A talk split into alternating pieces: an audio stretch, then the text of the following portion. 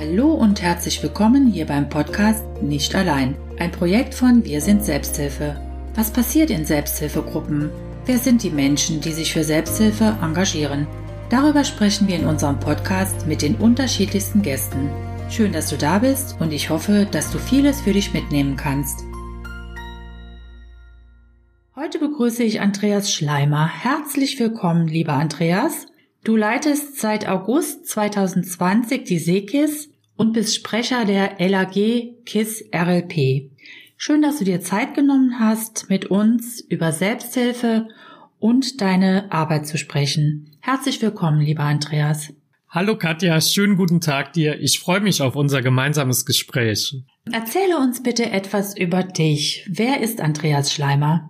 Ja, ich bin 35 Jahre alt, ich bin in Trier geboren und aufgewachsen und wie du gesagt hast, bin ich seit etwas mehr als einem halben Jahr Leiter der Seekis. Die Arbeit ist mir allerdings nicht ganz so neu, denn zuvor war ich bereits vier Jahre lang ehrenamtlicher Vorsitzender unseres Trägervereins und ich hatte also schon eine gewisse Ahnung davon, was mich hier in der neuen Aufgabe erwartet seit fast einem Jahr bestimmt ein Virus unseren Alltag und unser Leben. Vieles, was wir vorher gemacht haben, ist ja nicht mehr so möglich ohne weiteres. Ich schaue zum Beispiel sehr gerne Basketball und da fehlt mir eigentlich schon die Stimmung in der Arena und auch wenn man mittlerweile über den Livestream die Spiele verfolgen kann und mitfiebern kann, das ist schon was anderes und deshalb haben sich auch bei mir in der letzten Zeit die Interessen geändert. Ich bin sehr viel in unserer Region unterwegs. Hier kann man ja wunderbar wandern und ich habe tatsächlich eine neue Leidenschaft entdeckt, nämlich das Backen und das ist eigentlich total witzig, denn als Sohn eines Bäckers und einer Bäckerei Fachverkäufer Verkäuferin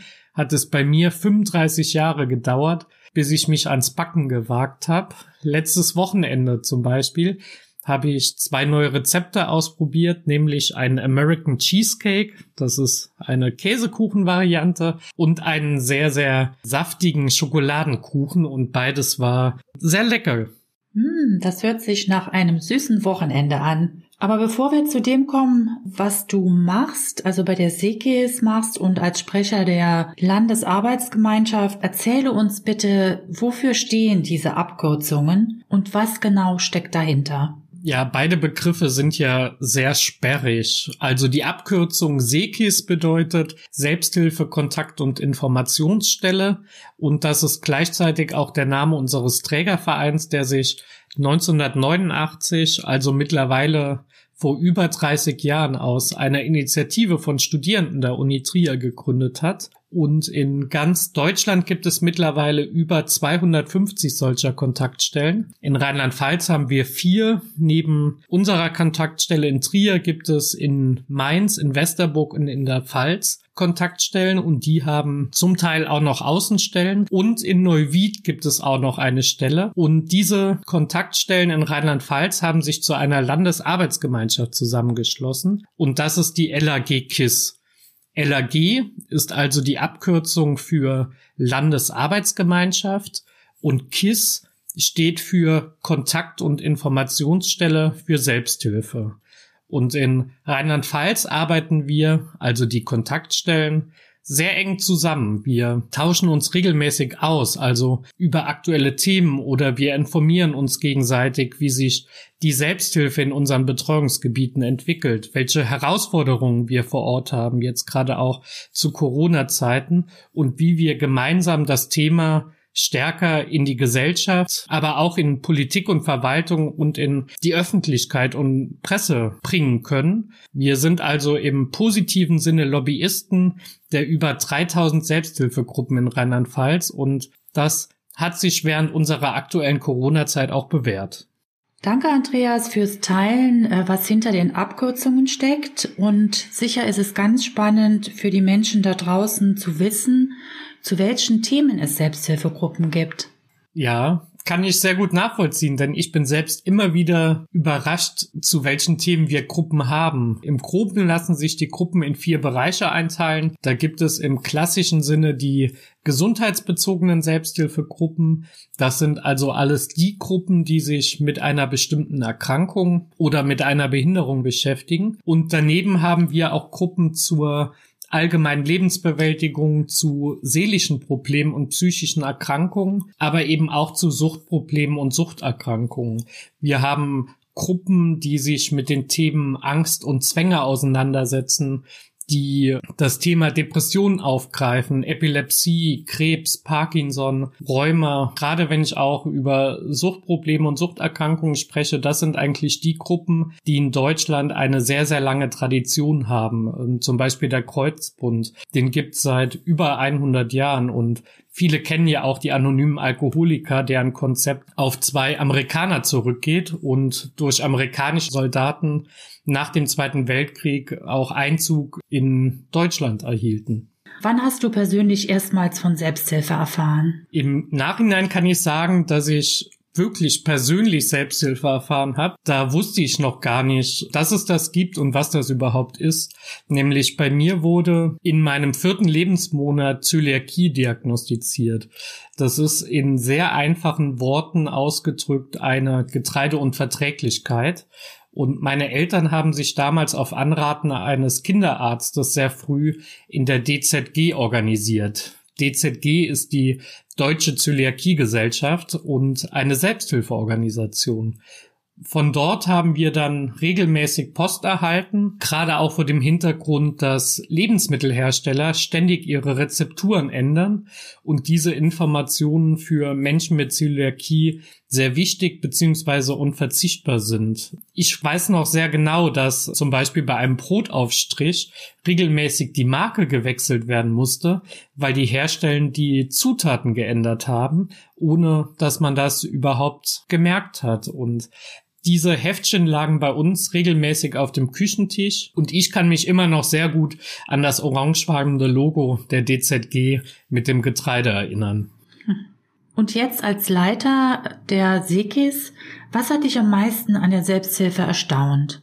Auf jeden Fall die Vielfalt, die es in der Selbsthilfe gibt. Und damit meine ich nicht nur die Vielfalt an Gruppen. Ich habe ja eben schon gesagt, dass wir über 3000 Gruppen in ganz Rheinland-Pfalz haben, was ich nach wie vor für eine sehr beeindruckende Zahl halte. Und wenn man bundesweit schaut, organisieren sich schätzungsweise dreieinhalb Millionen Menschen in der Selbsthilfe. Und deshalb kann man da auch schon von einer echten Bewegung sprechen auch wenn die vielleicht in der Gesellschaft nicht immer so wahrgenommen wird. Wenn ich von Vielfalt aber spreche, dann meine ich auch die Vielfalt in den Gruppen. Also in Selbsthilfegruppen schließen sich ja Menschen zusammen, die sich gegenseitig unterstützen, sich Tipps geben und über Gespräche oder gemeinsame Aktivitäten eine Erkrankung, ein Problem oder eben eine Beeinträchtigung meistern. Und das ist ganz unabhängig von dem Geschlecht, dem Alter oder dem Beruf. Und was in den Gruppen auch besonders wichtig ist, ist die Vertraulichkeit. Das ist eine Grundbasis in der Gruppenarbeit. Alles, was in der Gruppe gesagt wird, bleibt auch in der Gruppe. Und ja, ich finde es toll, dass Menschen erfahren können,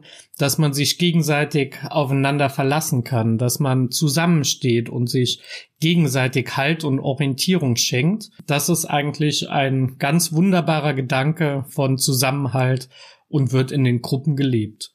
Was erzählen die Menschen aus den Selbsthilfegruppen? Was ist es, was ihnen besonders gut tut? Ich denke, in erster Linie ist es tatsächlich der Austausch, der dort stattfindet. Dass man auf Menschen trifft, die dasselbe Problem haben oder ein ähnlich gelagertes Problem, dass man sieht, dass man nicht alleine ist, sondern dass es eben auch andere Menschen damit gibt und dass man sich eben gegenseitig darüber austauscht, sich Tipps gibt und auch dahingehend unterstützt und somit dann auch Zusammenhalt findet. Und äh, was würdest du einem guten Freund unbedingt über Selbsthilfe erzählen wollen? Ja, du kennst das sicherlich auch, wenn man Freundinnen und Freunde trifft, da spricht man ja automatisch über Dinge, die sich bei einem verändert haben. Also bei mir war es so, nach meinem Wechsel zur Sekis konnten sich einige gar nicht so richtig vorstellen, was Selbsthilfe, Kontakt und Informationsstelle überhaupt bedeutet. Und zugegebenermaßen habe ich ja eben auch gesagt, das ist ein sehr sperriger Begriff. Eine Reaktion, äh, die fand ich wirklich sehr bemerkenswert und das hat mich auch richtig geärgert, als jemand zu mir gesagt hat, das ist bestimmt ein sehr, sehr trauriger Job, weil man ständig mit Menschen zu tun hat, die krank sind oder ein Problem haben. Und ich finde, Aussagen wie diese zeigen eigentlich, dass wir weiter daran arbeiten müssen, Selbsthilfe noch stärker in die Gesellschaft zu verankern. Sie ist eine unverzichtbare Säule unseres Gesundheitssystems, weil Selbsthilfe eben soziale Isolation aufbricht und der Austausch mit anderen dazu beitragen kann, eine neue Lebenssituation eher zu akzeptieren und sich Wege eröffnen, selbstbestimmt damit zu leben. Und ich erlebe das auch, dass wenn viele Menschen an Selbsthilfe denken, dass sie an einen Stuhlkreis denken, dass sie automatisch dieses Bild im Kopf haben. Und das ist auch unsere Aufgabe, dass man den Menschen viel mehr darüber erzählt und viel mehr erzählen muss, wie kreativ und wie individuell Gruppenarbeit tatsächlich ist und dass es eben kein Schema F gibt, sondern dass es an den Mitgliedern liegt, wie sie die Arbeit in der Gruppe Gruppe gestalten und das ist sehr vielfältig, sehr bunt und alles andere als 0815. Mhm. Werden die Gruppen von Ehrenamtlichen geleitet oder wer leitet die Gruppen? Magst du darüber noch was erzählen, bitte? Das Besondere an der Selbsthilfe ist tatsächlich, dass es eben in der Regel keine angeleiteten Gruppen sind, sondern dass gleichberechtigt alle Gruppenmitglieder nebeneinander stehen, dass da eben kein Facharzt vorne steht und referiert, sondern dass man sich gegenseitig austauscht und seine eigenen Erfahrungen einbringt. Und natürlich kann man auch, das machen auch einige Selbsthilfegruppen, die laden sich regelmäßig Referenten ein, die nochmal über ein bestimmtes Thema in der Gruppe referieren variieren, aber in der Regel sind das alles nicht angeleitete Gruppen. Das heißt, da finden tatsächlich Begegnungen auf Augenhöhe statt. Schön. Corona hat unser aller Leben verändert in den vergangenen Monaten. Wie hat sich die Selbsthilfe verändert seit der Pandemie? Und wie sehen die Treffen aus? Treffen die Gruppen sich? Wie halten die Kontakt? Ich bin ja im Juni hauptamtlicher Vorsitzender der Sekis geworden und damit auch mitten in der Pandemie. Und zu der Zeit hatten wir durch die hohen Sommertemperaturen bei uns in Trier auch einen sehr milden Verlauf und ein geringes Infektionsgeschehen. Aber dennoch, die Welt hat und eben auch die Selbsthilfe, alles hat auf dem Kopf gestanden und man darf nicht vergessen, dass in vielen Gruppen sich Menschen zusammengeschlossen haben, die aufgrund ihrer Erkrankung oder ihres Alters zu Risikogruppen zählen zählen. Also musste sich die Gruppenarbeit zum Teil auch anders gestalten. Es gab weiterhin Gruppen, die sich in Präsenz getroffen haben, aber es gab auch einige Gruppen, die sind umgestiegen auf digitale Formate und zum Beispiel haben sie sich über Messenger-Gruppen oder Videokonferenzen ausgetauscht und eben virtuelle Treffen gemacht oder machen das jetzt auch immer noch. Und wir haben als Kontaktstelle zum Beispiel auch einen Leitfaden für digitale Gruppenarbeit zusammengestellt und bieten den Gruppen immer noch Probierstunden an. Das heißt, die Menschen schalten sich in einer Videoschaltkonferenz zusammen und können sich dann so auch mit dem Programm auseinandersetzen und Sicherheit erfahren. Und eine ganz besondere Neuerung im Förderleitfaden der Krankenkassen ist ja auch, dass es erstmals eine Klarstellung gibt, dass analoge und digitale Formate gleichberechtigt nebeneinander stehen und deshalb nun auch technische Geräte förderfähig sind. Wobei,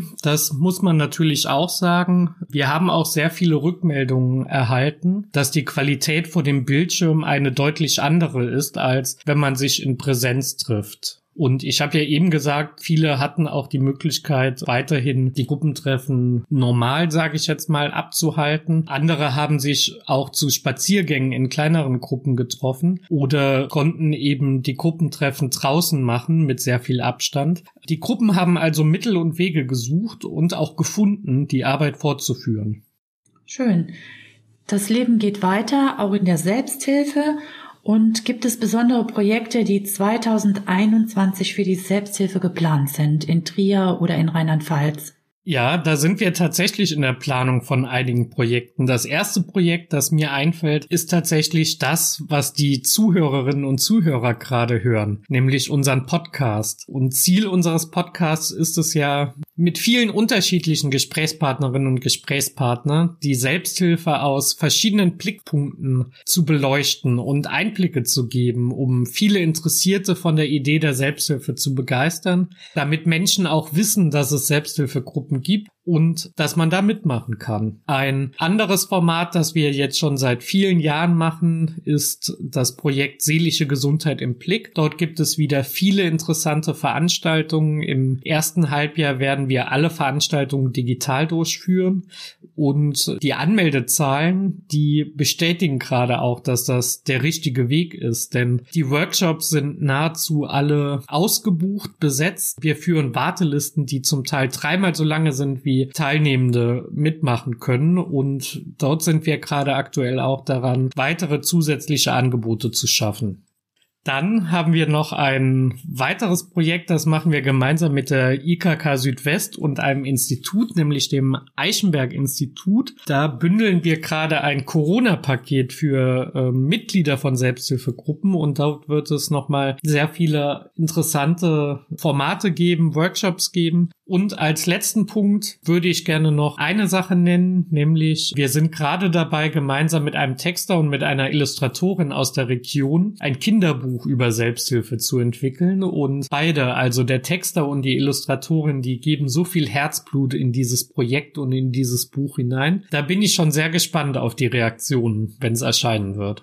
Das klingt nach vielen tollen Angeboten. Wo können sich die Menschen informieren über Selbsthilfegruppen und welche Angebote es gibt bei der Seekis oder in den Kontaktstellen in Rheinland-Pfalz? In Rheinland-Pfalz haben wir eine zentrale Homepage, die heißt www.selbsthilfe-rlp.de. Und dort gibt es eine Landkarte, wo alle vier Kontaktstellen ihre Betreuungsgebiete dargestellt haben. Dort kann man nachschauen und sehen, welche Kontaktstelle zuständig ist. Auf den Homepages der Kontaktstellen, die man dann über diese Landkarte auch erreichen kann, gibt es jeweils auch eine Kategorie, die heißt Selbsthilfe A bis Z. Und da kann man schon mal reinschnuppern und schauen, welche verschiedenen Gruppen es in den Gebieten gibt. Und schließlich gibt es auf den Homepages natürlich auch die Kontaktdaten der verschiedenen Stellen und wir haben Sprechzeiten oder man kann uns auch einfach eine E-Mail schreiben.